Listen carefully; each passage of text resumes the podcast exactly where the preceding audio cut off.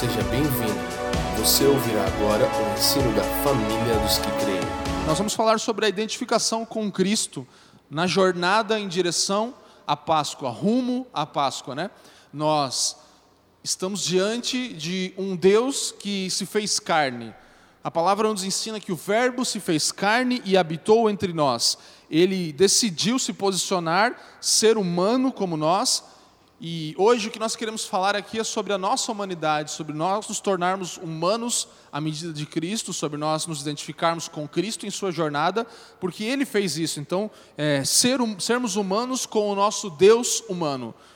Ao nosso lado, na nossa caminhada, está um Deus que se tornou homem também. E essa estação, como já falamos, da quaresma, nos lembra muito disso, é, das, desde a quarta-feira de cinzas, aonde lembramos das cinzas, do pó, do pó que viemos e ao pó que voltaremos, até a Páscoa, esses 40 dias, são dias que realmente marcam a nossa humanidade, a nossa jornada, a nossa caminhada na terra. Então, a quaresma termina ainda com Jesus no túmulo, o último dia ainda não é a ressurreição. Então, toda essa jornada fala da humanidade, das fraquezas, das debilidades, das limitações, da, fragilidade do ser humano, do qual Deus, em Cristo, decidiu também ser parte. Então, o tema dessa palavra é humanidade, é fragilidade, é, é, é transitoriedade. Nós vamos, de forma transitória, habitar em um corpo aqui na terra. Então, Cristo fez isso também por nós. A dor, o pecado, a morte são partes da jornada de Cristo na terra. E eu gostaria que você tentasse para isso. Sabe, nós pensamos muito em querer transformar o mundo, e o mundo, na verdade, não deveria ser como é, é verdade. E também, talvez nós não deveríamos, é, ou não gostaríamos de ser como somos, gostaríamos de ser melhores, nós gostaríamos de ter a nossa vida um pouco melhor do que é, mas nós não somos chamados a superar essas coisas ignorar a dor, o sofrimento, ou até nos isolarmos em nossa dor e sofrimento, em nossas debilidades. Nós somos chamados a olhar para Cristo, como falamos aqui já. Somos chamados a olhar para Ele em seu sofrimento, em sua dor, em sua vida terrena e nos identificarmos com Ele também. Esse é o nosso chamado. Então, não ignore, é, não tente ser melhor durante a quaresma, mas identifique-se com Cristo e com a sua graça. Esse é o chamado para essa estação nós queremos falar um pouco sobre como Jesus é humano, sobre como ele fez esse processo de se tornar carne e habitar entre nós. Abra sua Bíblia, se você puder, comigo em casa, em Mateus, no capítulo 11. Mateus 11, os versículos 28 até 30. Eu vou pedir para Jaque ler aqui daqui a pouco. Esse texto ele vai falar justamente sobre o que Jesus veio fazer. Ele veio compartilhar conosco a força que há nele para que o nosso fardo seja aliviado. Então vamos ler juntos, nós vamos também passar os textos aí para você. Mateus 11, capítulo 11, versículo 28 até o 30. Vinde a mim, todos os que estáis cansados e sobrecarregados, e eu vos aliviarei. Tomai sobre vós o meu jugo e aprendei de mim, porque sou manso e humilde de coração e achareis descanso para a vossa alma, porque o meu jugo é suave e o meu fardo é leve. Aleluia. Que palavra, né? Que, que confortador ouvir isso da parte do Senhor. Vinde a mim todos os que estáis cansados e sobrecarregados, e eu vos aliviarei. Tomai sobre vós o meu jugo e aprendei de mim, porque sou manso e humilde de coração. E achareis descanso para a vossa alma. Jesus aqui ele está fazendo um convite ele, como Deus, vem para carregar os nossos fardos junto conosco. Então, o jugo é algo que é dividido, é algo que é compartilhado. Jesus ele vem e fala: Eu vou dar o meu jugo a vocês. Eu vou ajudar vocês a carregar o peso que vocês estão carregando e vocês vão carregar o meu que é leve. Então, Jesus, a Bíblia não fala aqui em nenhum momento que ele vem retirar o peso do ser humano, mas ele vem e diz: Eu vou carregar o peso de ser humano junto com você eu vou me tornar humano junto com você e vou carregar esse peso, o peso de ser humano.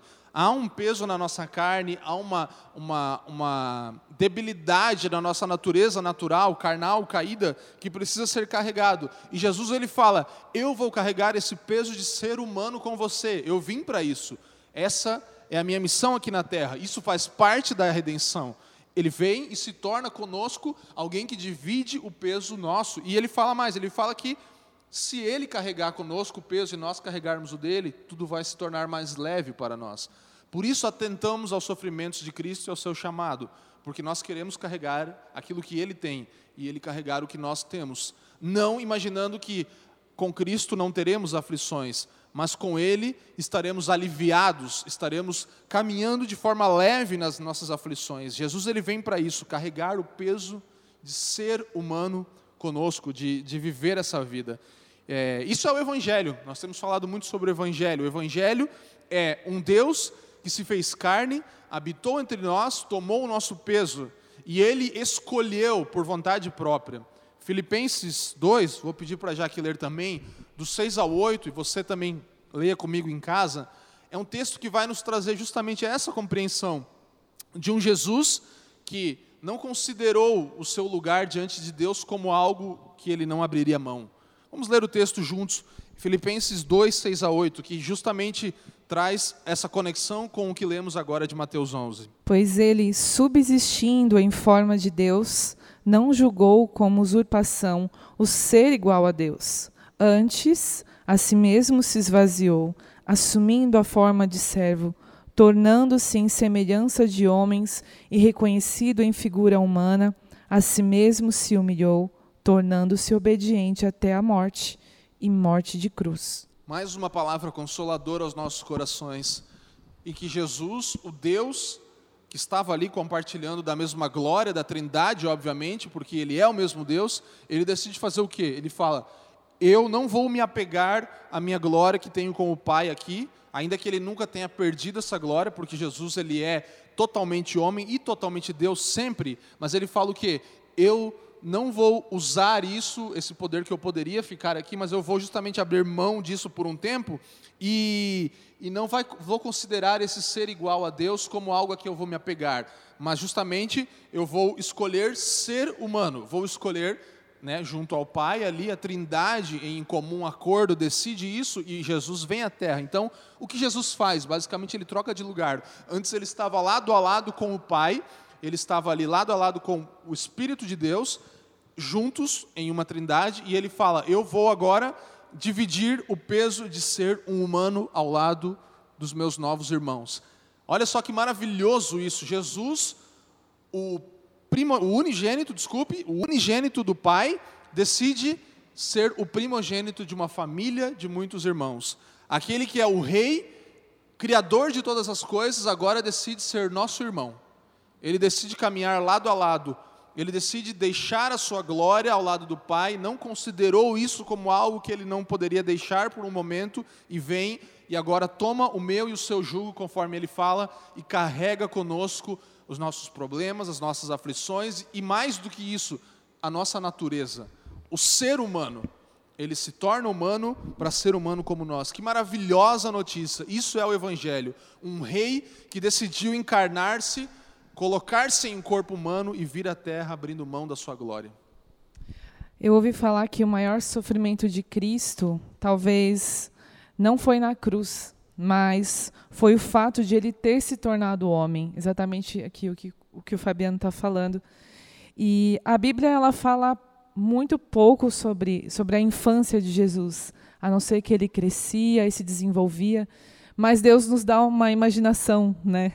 E nós podemos imaginar é, Cristo é, nos seus primeiros passos, sendo cuidado por sua mãe e, e sofrendo aquilo que nós vivendo uma vida ordinária, né? Vivendo uma rotina, é, talvez comendo, talvez, é, com certeza, cuidando de seus irmãos, porque ele era o irmão mais velho. Então são n exemplos que nós podemos imaginar e pensar trabalhando é, tendo que atender clientes na carpintaria. E assim nós podemos, né, são N coisas que a gente pode imaginar aqui.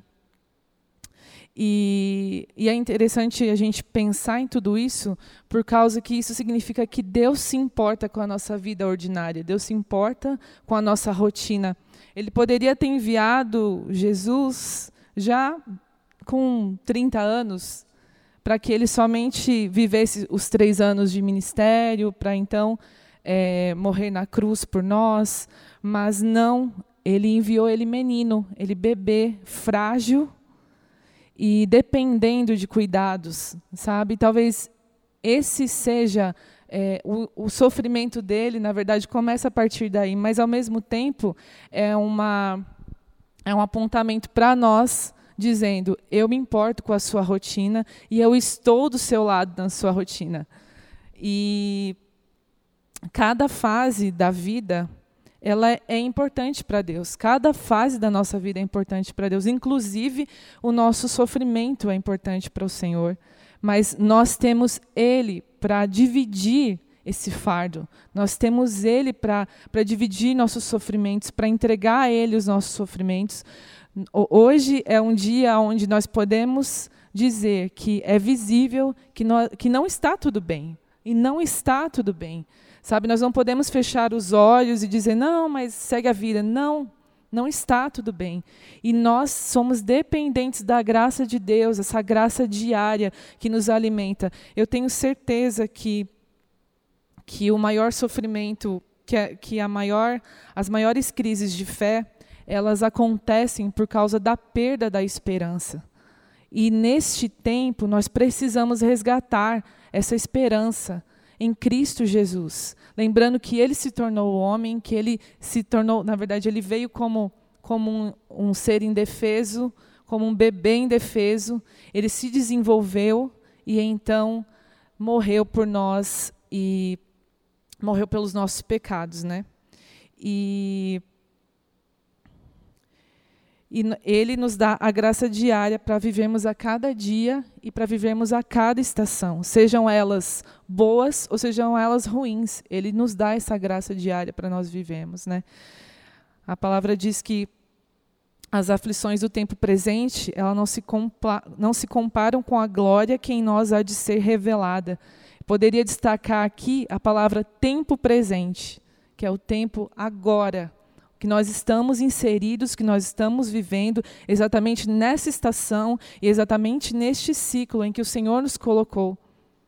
Né? Talvez às vezes nós não entendemos, mas por que que nós é, o Senhor nos colocou para vivermos neste ano, nessa nessa estação, talvez tão caótica? Sim, Ele nos escolheu e Ele nos colocou exatamente nessa estação e exatamente neste neste neste ciclo, eu lembrei agora de uma situação que nós vivemos fazem algumas semanas, que nós estávamos saindo daqui da reunião de oração, estávamos com, estávamos com os nossos amigos Ricardo e Thaís, e nós estávamos andando assim na, na rua de carro e de repente uma movimentação muito grande, ambulâncias e polícia, e a gente não entendendo, eu pensei, é, talvez seja um acidente. E aí, quando nós fomos andando mais um pouquinho, nós vimos um corpo estirado no chão, com um lençol em cima. E eu fiquei, eu pensei, ainda pensando que talvez era um acidente, até que a gente se deu conta do que tinha acontecido. Nós tínhamos, estávamos passando na frente de uma cena de suicídio. E isso nos chocou profundamente, né? É, dá vontade de chorar só de lembrar da situação e lembrar da e pensar na desesperança que as pessoas estão vivendo. As pessoas estão sofrendo, elas estão precisando da boa no, das boas novas, das boas novas do, do evangelho sendo pregado para elas, sabe? E nós somos os portadores da verdade. Nós somos aqueles que podem podem compartilhar da vida de Deus, que quando se identificam com a vida de Cristo, isso exala né, para os nossos vizinhos, para aqueles que estão ao nosso redor, talvez precisando de uma palavra, de um, de um ombro, de talvez uma mensagem que você pode enviar, tantas coisas práticas em que, que pode auxiliar pessoas que estão sofrendo, sabe? Que não sejamos aqueles que olham somente para o nosso próprio sofrimento, colocando ele num pedestal, mas que a gente possa colocar o nosso sofrimento na, na cruz, aos pés da cruz, e ao mesmo tempo, estarmos ali para sermos é, pessoas que, que, que, que espalham as boas novas, que pregam o evangelho e que pos, podem trazer esperança para o mundo, né? Amém, amém. É essa verdade que nós precisamos carregar mesmo, já que é verdade. A gente precisa perceber as coisas que estão ao nosso redor e fica aí um incentivo para nós olharmos um pouco ao nosso lado. É, e aqui Jesus ele vem como esse exemplo, justamente. Ele olhou para a nossa realidade Deus ali decide tomar essa atitude, como já acabamos de falar aqui, não como um Deus sobre-humano. E muitas vezes nós vivemos em uma outra dimensão, alienados. Então, Jesus ele não veio assim e ficou no ar, flutuando em um lugar mais alto do que toda a humanidade. E às vezes nós, como cristãos, fazemos isso, nós não nos colocamos na altura das pessoas com a qual nós estamos comunicando o evangelho ou vivendo a cada dia, sabe? Esse é o lugar que Jesus nos chama a, a entrar, a um lugar onde se coloca na altura de quem está ouvindo. Jesus ele fazia isso constantemente, fez isso com a sua vida, descendo até nós, e também fez isso com, quando ele estava com uma criança, quando ele estava com alguém que era um mestre da lei, alguém que era uma prostituta, ele se colocava na altura das pessoas. E isso mostra a humanidade de Jesus mesmo, sabe? Não um Deus que ficou sobre humano, mas ficou perto mesmo, Emmanuel, literalmente, Deus conosco, né? habitando entre nós, fazendo parte da história da nossa vida. E esse é o chamado que nós temos a viver, como já que falou aqui agora também. Então, realmente sujar as nossas mãos, sabe?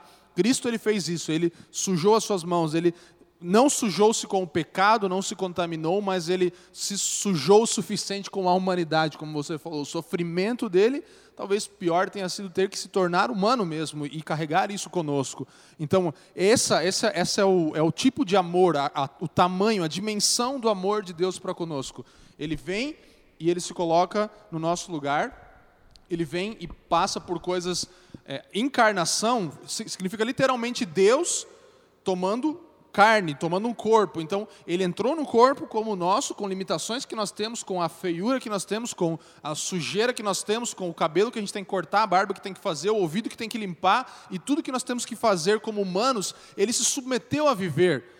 Imagina ele, como você falou, problemas no trabalho. Então, tipo, ah, a, o, trabalho dele, alguém reclamou, ele teve que resolver o problema com aquela pessoa. É, imagine Maria, olhe você aí, mãe agora e pai, as crianças ao seu redor. Imagine que seu filho aí, sua filha, seja Jesus. E você aí está tá preparando uma refeição para o Filho de Deus. Imagine Maria fazendo isso e Jesus comendo daquilo que Maria fazia desde criança até grande e, e habitando ali, se submetendo a uma realidade é, em, que, em, que ele, em que ele não precisaria estar. Né? Então, isso é, é realmente constrangedor para nós.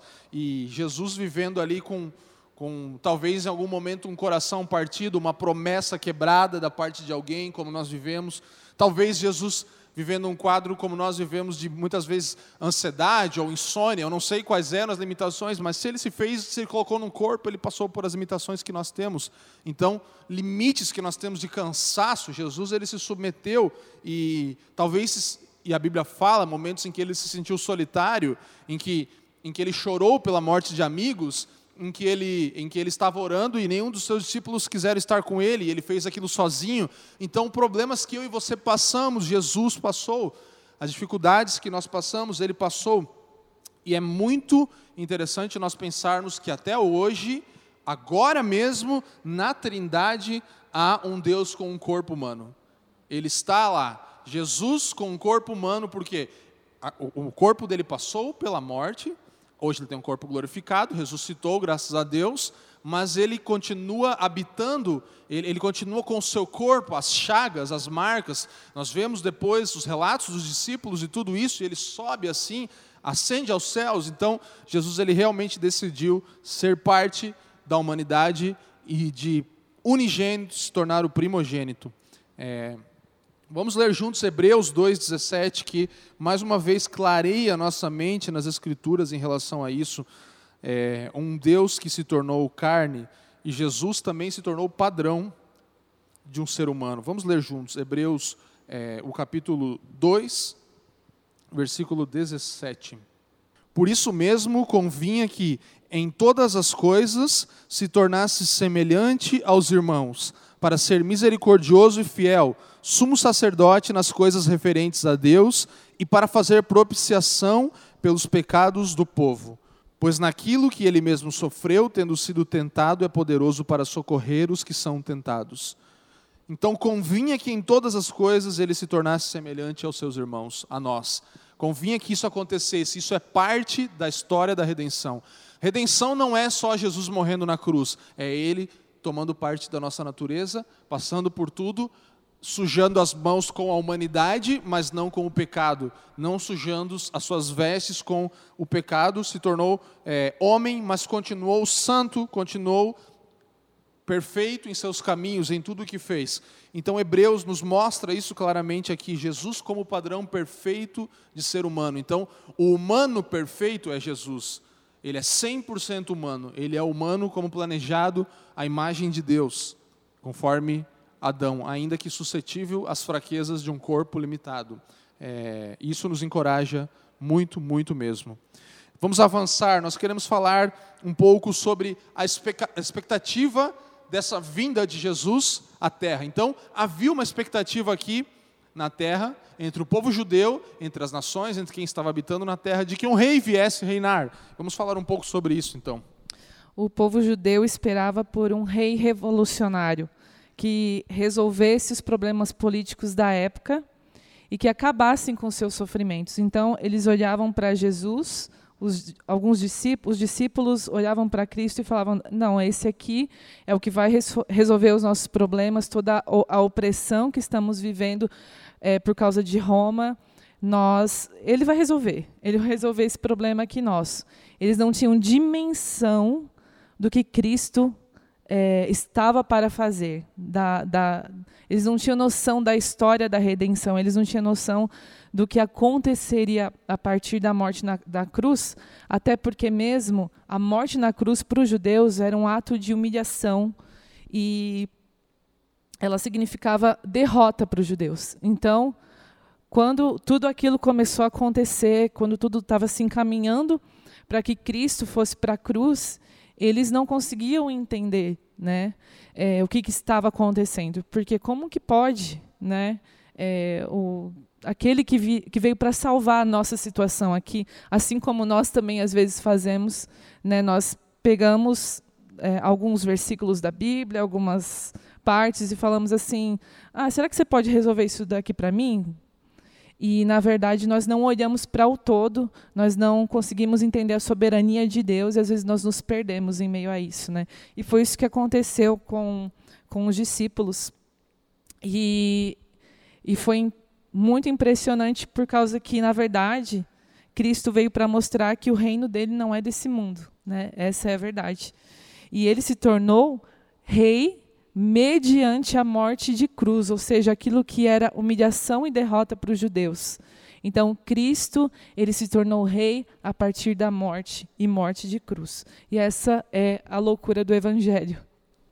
É, é muito muito incrível e ao mesmo tempo constrangedor pensar em como Jesus escolheu o processo, né, como Deus escolheu em Cristo, na, na Trindade, o processo de como as coisas deveriam ser, porque ele realmente poderia chegar fazendo tudo, derrubando tudo, né, que era a expectativa. Então isso é, é, é evidente nas Escrituras, nós vemos que alguns discípulos vão ali e falam com Jesus: não, não, você não vai morrer, nós vamos te proteger. Ou quem vai sentar do seu lado direito, quem vai sentar do seu lado esquerdo. E a expectativa era que havia ali, mesmo no reino celestial, eles pensavam muito de forma triunfalista, né? E hoje nós temos essa tendência de nos aproximarmos do Senhor Jesus como alguém que quer algo, que quer a transformação. Ainda que ele ofereça carregar os nossos, nosso peso junto conosco, de ser, ser um humano, nós não podemos nos iludir e pensar que nós vamos desenhar e criar o Jesus que nós queremos. Isso não é possível, nós não podemos criar ele do jeito que queremos. A expectativa pode ser frustrada muitas vezes. Então, o rei, ele vem, na verdade, como um servo-rei. Um rei que serve, um rei que fala aqui: você quer ter um lugar de destaque? Sirva.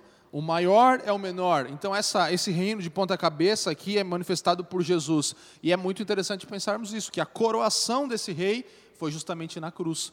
Ele não foi coroado em um palácio real, ele foi coroado na cruz.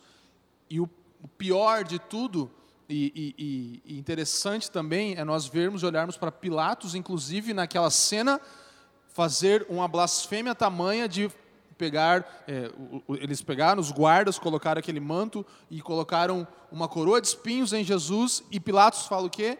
Eis aqui o homem. Eis aqui o rei dos judeus, e a inscrição é colocada sobre ele. Então, de forma blasfema, aqueles homens colocam e falam: ah, isso aqui é o rei de vocês. Então tá aqui, ó. Ele tem um manto e ele tem um, agora uma coroa também. E Jesus é coroado daquela forma é, horrível, humilhante ali, talvez um dos piores momentos da cruz, porque justamente ele estava nessa hora tomando posse do seu reinado e acontece aquilo, e o diabo tenta humilhar Jesus através daquelas pessoas, e essa cena, é, só de imaginar, ela constrange muito, mas eu, eu li algo, eu gostaria que você lesse comigo, a Jaque vai ler para a gente aqui, é, justamente esse momento de, de Pilatos aqui, fazendo isso, e, e, o autor Alan Hood, no seu livro Excelências de Cristo, faz aqui uma ilustração muito interessante, porque ao mesmo tempo que Pilatos está fazendo aquilo, falando, eis aqui o rei dos judeus, eis aqui... É, o, o homem que vocês falaram que é o rei, ele ilustra da seguinte forma esse pensamento. Naquele mesmo momento, você pode ter ouvido um sussurro descendo do céu. Ainda não. Ele ainda está respirando. Esse rei está marcado para o abate. Não muito tempo depois de agora. Quando ele estiver desfigurado, além da aparência humana, quando o sangue e a carne rasgada mancharem a cruz, quando o turbilhão das trevas afogar as provocações e zombarias, quando o filho tatear pela presença do seu pai, quando ele respirar pela última vez.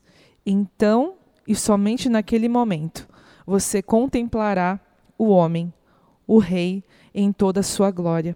Este único que nasceu para morrer. Comovente, né? Você olhar e ver que a obra do rei estava para acontecer ali, naquele mesmo momento em que estavam tirando onda de que Jesus seria o rei.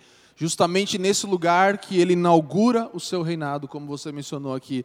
Então, é, nessa hora você não tem. A nossa compreensão falha. E onde a nossa compreensão falha, a nossa adoração toma lugar. Então nós olhamos para essa imagem e só adoramos o nosso rei. Não temos como fazer outra coisa e tentar compreender esse processo, porque ele é digno da nossa honra, do nosso louvor. Ele é o Cordeiro de Deus que foi imolado, que lá em Apocalipse todos procuram. Quem é digno? Esse é digno. Esse que agora toma o seu lugar e se posiciona diante de uma sátira, diante de uma piada que fazem dele e, e, e fala: Não, Deus dos céus mesmo, eu imagino ele falando isso mesmo. Não, ainda não, mas mesmo agora vai acontecer. Quando tudo se cumprir, ele vai inaugurar o reino, ele vai começar algo a partir desse lugar. Então, Jesus ele nasce para morrer nesse momento e para tornar-se rei sendo coroado na cruz. Esse é o auge da humanidade de Cristo do seu sofrimento na terra. Sabe? Nascer para morrer. E nós também compartilhamos, é aqui que nós precisamos nos identificar com Cristo, porque eu e você também nascemos para morrer. Primeiro, para morrer para nossas paixões. Colossenses 3 vai falar sobre isso. Nós estamos aqui com os olhos fixos em Deus e nós vamos morrer para nós para viver para Ele. Então, parte de morrer, parte de, de participar do, sacri, do sacrifício, da, do sofrimento, da dor de Cristo, é morrer também para nós mesmos e também morrer naturalmente. Então, nós não podemos ter esperança nessa terra senão em Cristo, e aqui nós vamos realmente para o que é o nosso chamado nessa identificação com Cristo chamado ao discipulado. O discipulado não é um nome para uma dinâmica, para um encontro em que você vai perguntar se uma pessoa está bem ou não. O discipulado é a nossa caminhada carregando a nossa cruz junto com Cristo. É isso que estamos fazendo hoje mesmo, desde o dia que encontramos a Cristo e Ele nos encontrou em pecado, nós começamos a caminhar, tomamos a nossa cruz. Vamos ler juntos Mateus 16, 24, que é um texto muito conhecido e você, você pode acompanhar aí que é o texto que nos chama ao discipulado, é o nosso chamado para olhar para esse Cristo crucificado, tomando o seu lugar de rei e seguirmos a Ele. Ele nos chama, conforme o texto diz, Mateus 16, versículo 24. Então disse Jesus a seus discípulos: Se alguém quer vir após mim, a si mesmo se negue, tome a sua cruz e siga-me. Porquanto, quem quiser salvar a sua vida, perdê-la-á A quem perder a vida por minha causa, achá-la. Amém. Esse texto aqui, ele é muitas vezes confundido. Nós pensamos que a cruz é carregar um peso, né? Vou carregar o meu peso. Ah, essa é a minha cruz. Ah, sei lá, o meu marido que não é a cruz que eu tenho que carregar. É o meu filho que está com problema. Não. A cruz não é isso, gente. A cruz é a identificação com Cristo. É um sinal de identificação e nem é os sofrimentos do tempo presente. Ah, uma doença, uma coisa. Não é isso. A cruz é a identificação com Cristo. Cristo carregou uma cruz. Nós agora carregamos a nossa identificação com Ele a partir dessa cruz. Então, tomar a nossa cruz é manifestar um sinal de que somos como Ele, discípulos dele. Ao olharem para nós e verem que nós estamos identificados com a mensagem da cruz, vão ver: esse é filho de Deus. Assim, lá em Antioquia, os discípulos são chamados pela primeira vez de cristãos, porque eles veem que aqueles irmãos carregavam a cruz de Cristo em si, carregavam os sofrimentos, carregavam a história da redenção em si. Por isso nós relembramos domingo após domingo, ano após ano, a história da redenção. Nós carregamos a cruz com Cristo sempre, e a cruz é um símbolo de amor sacrificial. É um, você olha para uma cruz, você precisa lembrar disso. Aqui o meu Salvador morreu, se sacrificou, se tornou homem, veio, encarnou, viveu uma vida na terra exemplar, limitada a um corpo humano e foi até a morte e morte de cruz. Então, toda vez que você olhar para uma cruz, você precisa lembrar disso. Infelizmente, a imagem de cruz está manchada por, por hoje por é, medo, talvez. Muitas pessoas têm medo da cruz. E a cruz é o sinal de amor sacrificial do nosso Salvador, um símbolo. Então aqui nós precisamos lembrar desse símbolo novamente, sabe? De amor que nós tornamos em um sinal muitas vezes de medo ou de aflição. É na cruz que nós encontramos Cristo e nós encontramos Ele com Sua cruz e pegamos a nossa e falamos: Eu vou te seguir, Jesus, eu vou me identificar com a Sua mensagem, com o seu sofrimento, com a Sua vida aqui na terra. E nós nos tornamos os Seus discípulos quando o seguimos dessa forma. Nós, nós somos chamados a manifestar esse amor sacrificial que Cristo manifestou por nós. Então, Cristo tinha uma cruz, nessa cruz ele morreu, certo? Agora, nós temos a nossa cruz, que é o nosso amor sacrificial pelo nosso próximo. Aquilo que Cristo foi para o mundo eu e você precisamos ser para o mundo. O amor sacrificial que Cristo manifestou ao mundo, a identificação que ele manifestou às pessoas, nós precisamos manifestar. Isso é carregar a nossa cruz. Nos identificarmos com o amor sacrificial do Cristo sofredor. E agora, unidos com Cristo, não somos mais unidos a esse mundo. Nós nos conectamos a Ele e estamos vivendo pelos padrões dele. Nós somos chamados, você sabe, assim como, como, como Cristo foi rei, o rei humilde, o rei servo. Nós somos reis e sacerdotes, segundo essa ordem agora, mas também, da mesma forma, reis servos, reis que servem, reis que manifestam o seu amor pelo serviço e manifestam a cruz por isso, sabe? Discípulo não é alguém que segue subjetivamente, ali, ah, tem é, é, um, um, jeito de pensar, tem um coração de acordo com Jesus, mas é a vida, é seguir com a vida, é pegar a sua vida num pacote todo, completo, integral e seguir a Cristo, moldar-se aos padrões da cruz, moldar-se moldar aos padrões do sacrifício de Jesus. Ele está ao nosso lado carregando a cruz conosco, nós estamos juntos compartilhando. Tome a sua cruz e me siga. Vamos lá, vamos compartilhar isso. É, é, incrível nós pensarmos isso. Nós não somos chamados a nos tornar melhores, sabe? O chamado da cruz não é. O chamado do cristianismo, nós não podemos pregar essa mensagem ao mundo. Venha se tornar melhor, seja melhor com Jesus. Jesus pode acabar com os seus problemas. Não, nós não somos chamados a isso. Apenas também temos, claro, Cristo nos transforma a nossa vida por completo, mas nós somos chamados a nos mantermos de pé com Cristo. Imagine Cristo carregando a cruz. O que fez ele se manter de pé? O Evangelho. A boa notícia que ele estava pregando ali, ele estava cumprindo a sua missão. O que precisa nos, nos manter de pé na nossa vida cristã e de discipulado? O Evangelho a boa notícia que ele foi. Jesus foi a própria personificação do Evangelho. Hoje o Evangelho é o que carregamos a partir dele. O que precisa nos manter de pé carregando a nossa cruz é a boa nova do Evangelho de Deus, a boa nova de Cristo. Por causa do Evangelho, nós vamos nos manter de pé carregando a nossa cruz com Cristo, nos identificando com Ele. Isso não é uma atividade passiva. Carregar a cruz não é algo que alguém joga nas nossas costas e agora te vira. Não. É nós nos mantendo de pé ao lado de Cristo, porque essa é a caminhada. Às vezes tomamos a cruz, mas não seguimos. Às vezes nos identificamos, mas não moldamos a nossa vida, nosso padrão de comportamento com Ele. Então nós realmente grave isso aí. Nós precisamos ser para o mundo o que Cristo foi para o mundo. Nós precisamos ser para a terra, para o cosmos, para a sociedade, para a ordem criada, o que Cristo foi também para o mundo. Isso é, é o que nos leva justamente ao ponto final dessa palavra, que é a manifestação plena de graça de, da graça de Deus. Tudo que estamos falando aqui é a graça de Deus nos atingindo, descendo e literalmente nos atingindo de forma surpreendente através do seu Filho. A graça de Deus nos encontrou através do Filho de Deus. Esse Deus que nos diz: sim, você é inteiramente humano, você é completamente humano, com suas falhas, temores e tudo isso. Eu vim aqui também, me tornei completamente humano, mas a boa nova é que você, completamente humano, nas suas falhas, é completamente amado. É perfeitamente amado pelo Pai, tanto que eu estou aqui, Jesus diz. Eu vim para fazer isso com você. Então, nós podemos ouvir do Senhor Ele falando conosco: Eu estou com você. Eu vim para estar com você.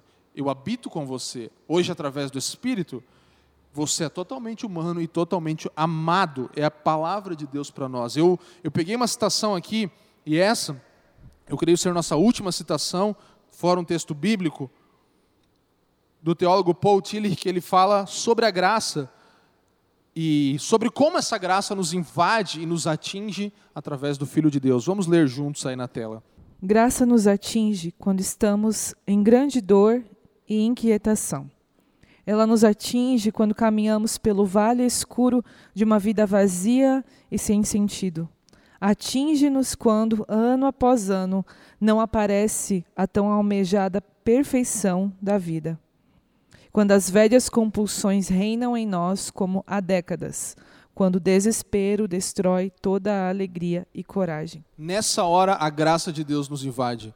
Quando nós somos frustrados com nós mesmos. Quando você faz aquelas deliberações anuais todas, hoje, agora, esse ano eu vou conquistar isso, esse ano eu planejo fazer aquilo, fazer aquilo outro, e nós nos frustramos.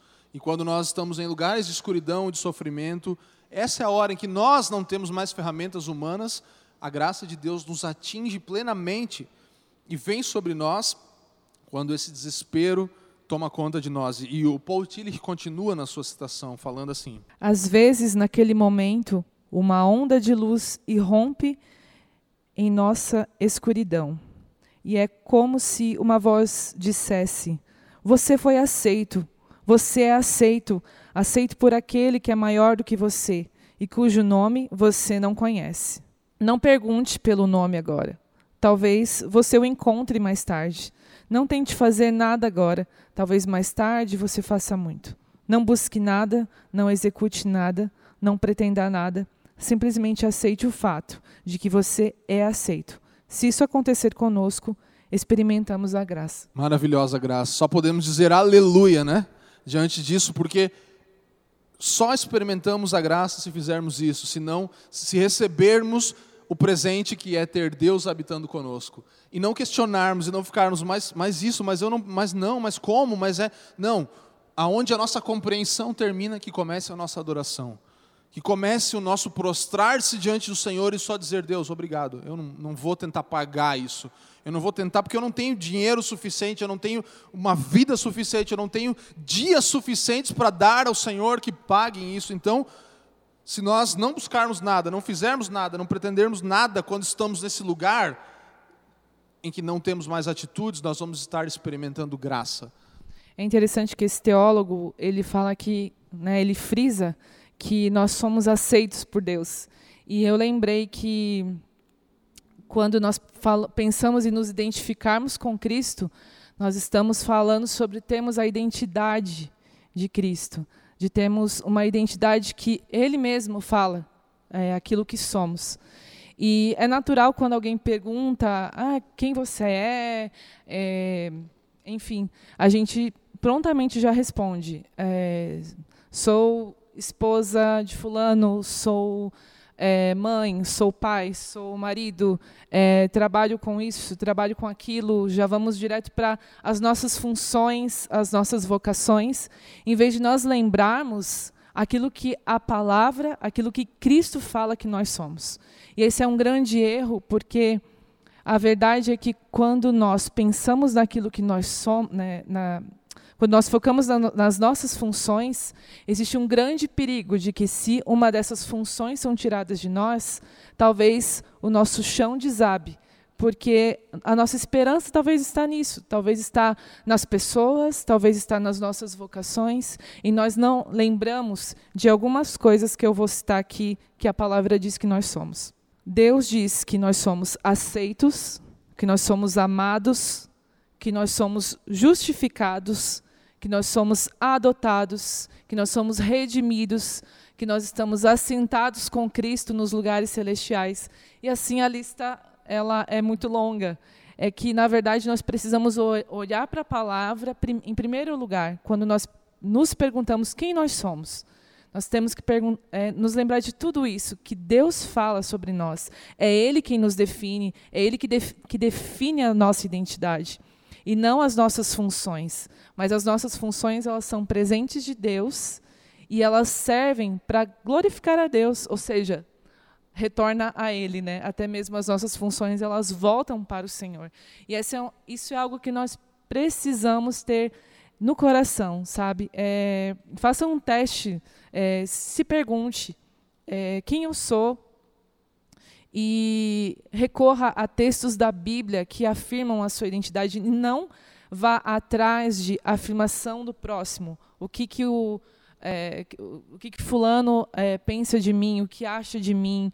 É, não, por causa que a nossa identidade ela precisa estar firmada no Senhor, porque senão vai vir a autocomiseração e tantas outras coisas que, que na verdade, é, transformam e deixam o nosso coração ofendido, né, muitas vezes, porque nós dependemos tanto é, de, de elogios, de afirmações de pessoas, e nós não lembramos que, na verdade, a afirmação que nós precisamos, ela vem do alto, né?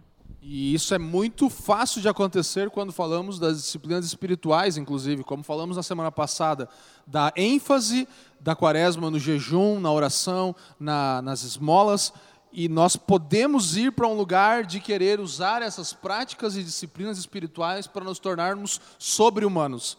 E aí nós erramos porque nós não estamos nos identificando. Se Cristo, que era Deus, é Deus, vem, se torna humano, e nós agora queremos conquistar com práticas espirituais um lugar de status, um lugar de eu jejuo muito, eu oro muito, eu faço muitas coisas, nós estamos completamente fora dessa identidade que Cristo nos dá de pessoas aceitas. E agora querendo aceitar e subir em lugares mais altos, isso é completamente oposto a essa dinâmica que estamos buscando resgatar nesse tempo, de sim usar as disciplinas espirituais, mas num, num tom de lamento, de fraqueza, de, de nos humilharmos e nos rebaixarmos. É como o autor da frase falou, é, resumidamente, se nós não temos a nossa identidade firmada em Cristo, nós não estamos experimentando da graça diária de Deus. Exatamente. Então, essa graça ela nos, nos vem ela nos atinge, ela nos surpreende, fazendo o quê? Nos mostrando que é tempo de nós reconhecermos a graça de Deus veio, nós precisamos olhar e falar: Jesus, eu recebo Sua graça sobre mim, obrigado por me aceitar.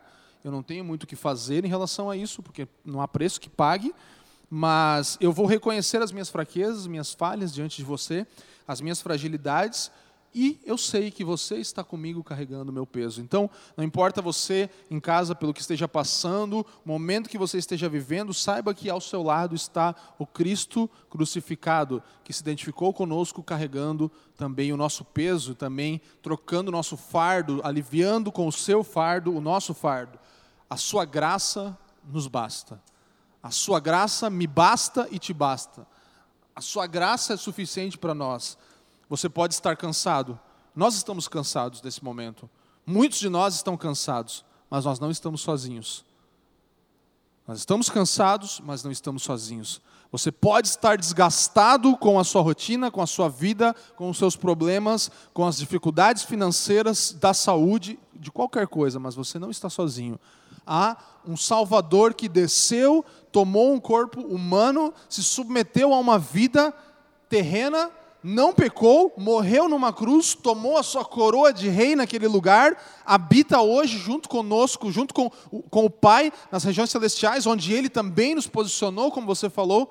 Isso é suficiente para nós carregarmos a nossa vida e, em meio a sofrimentos, cansados, mas não sozinhos. Como eu falei na semana passada, uma frase de um livro de Agostinho que eu estou lendo, que ele fala: o discípulo igual a qualquer um igual a qualquer pessoa, encontra-se numa posição intermediária, está no meio, a caminho cansado, mas esperançoso. O que nos diferencia é que nós temos a esperança de Cristo. Estamos agora entre a primeira ressurreição e a última. Estamos agora entre Cristo ressurreto e a nossa ressurreição que há de vir. Essa é a nossa esperança e precisa ser o que nos move. E nós encerramos essa palavra com o texto de Hebreus, no capítulo 12, do versículo 1 a 3. Eu gostaria de ler esse texto com você em casa agora. Hebreus 12, do 1 ao 3. Eu, eu, eu gostaria muito que você prestasse atenção agora nesse último texto e internalizasse essa verdade dentro de você, enquanto nós encerramos e nos preparamos aqui para o partir do pão. Hebreus 12, 1 a 3. Deixe o Espírito de Deus ministrar ao seu coração essa verdade. E corramos com perseverança a carreira que nos está proposta olhando para Jesus, autor e consumador da fé, o qual, pelo gozo que lhe estava proposto, suportou a cruz, desprezando a afronta, e assentou-se à destra do trono de Deus. Considerai, pois, aquele que suportou tais contradições dos pecadores contra si mesmo, para que não enfraqueçais, desfalecendo em vossos ânimos. Vou ler de novo essa última parte. Considerai, você que está em casa, considere, pois, aquele que super, suportou tais contradições dos pecadores contra si mesmo, ele suportou isso, para que não enfraqueçais, desfalecendo em vossos ânimos nós podemos nos identificar com a mensagem da cruz, com a jornada de Cristo na terra, hoje mesmo, olhando para Ele com ânimo, porque Ele fez isso por nós. Deixe essa palavra encorajar o seu coração nessa noite, em nome de Jesus. Em nome de Jesus, sinta-se confortado. E agora, ao partir do pão, que nossos olhos sejam abertos e possamos enxergar o Cristo que está caminhando ao nosso lado que possamos ver, que possamos perceber o nosso coração aquecido na mesa do Senhor, na mesa do pão, na mesa do cálice, aonde agora recebemos do seu corpo, do seu sangue e podemos perceber o quanto ele se importa conosco, está caminhando conosco e mantendo o calor nos nossos corações. Não esfriaremos se tivermos essa dimensão de, do que Cristo é para nós, da sua graça que nos atingiu e nos alcançou. Vamos orar. Pai, nós te agradecemos pela boa nova do Evangelho, Deus. Obrigado, Senhor, porque você nos atingiu com a tua graça, nos alcançou com as tuas misericórdias, derramou sobre nós aquilo que nós precisávamos para ter vida e vida em abundância. Agora não mais habitamos em um mundo de pecados, não mais o pecado reina sobre nós, ainda que nós lidemos com frustrações e com lutas e tentações no nosso dia a dia. Você é o nosso Rei nos submetemos a Ti, Pai. Você que assentou-se agora à destra do trono de Deus, a partir do reinado que conquistou aqui na terra, como Filho do Homem, como aquele que se tornou sangue e carne, autor e consumador da nossa fé. Você fez você decidiu, você desceu e você cumpriu plenamente. Não há nada que nós façamos que consuma ou complete a obra que você fez. Não há decisão, não há sim e não nosso que mude o que você fez por nós. E nós recebemos. Nós agradecemos com o coração quebrantado agora, não um quebrantamento que é autocomiseração, um quebrantamento porque nós estamos tristes, mas um quebrantamento porque não temos o que fazer a não ser dizer sim e receber isso, e aceitar e ser gratos no nosso coração pelo que você fez, Pai. Nós oramos para que agora todos os que estão em casa não sejam enfraquecidos e desfaleçam em seu ânimo, mas olhem para a cruz e olhem para o sacrifício de Cristo, em nome de Jesus. Em nome de Jesus, amém. Obrigado por nos ouvir. Para mais informações, visite famíliadosquecreem.com.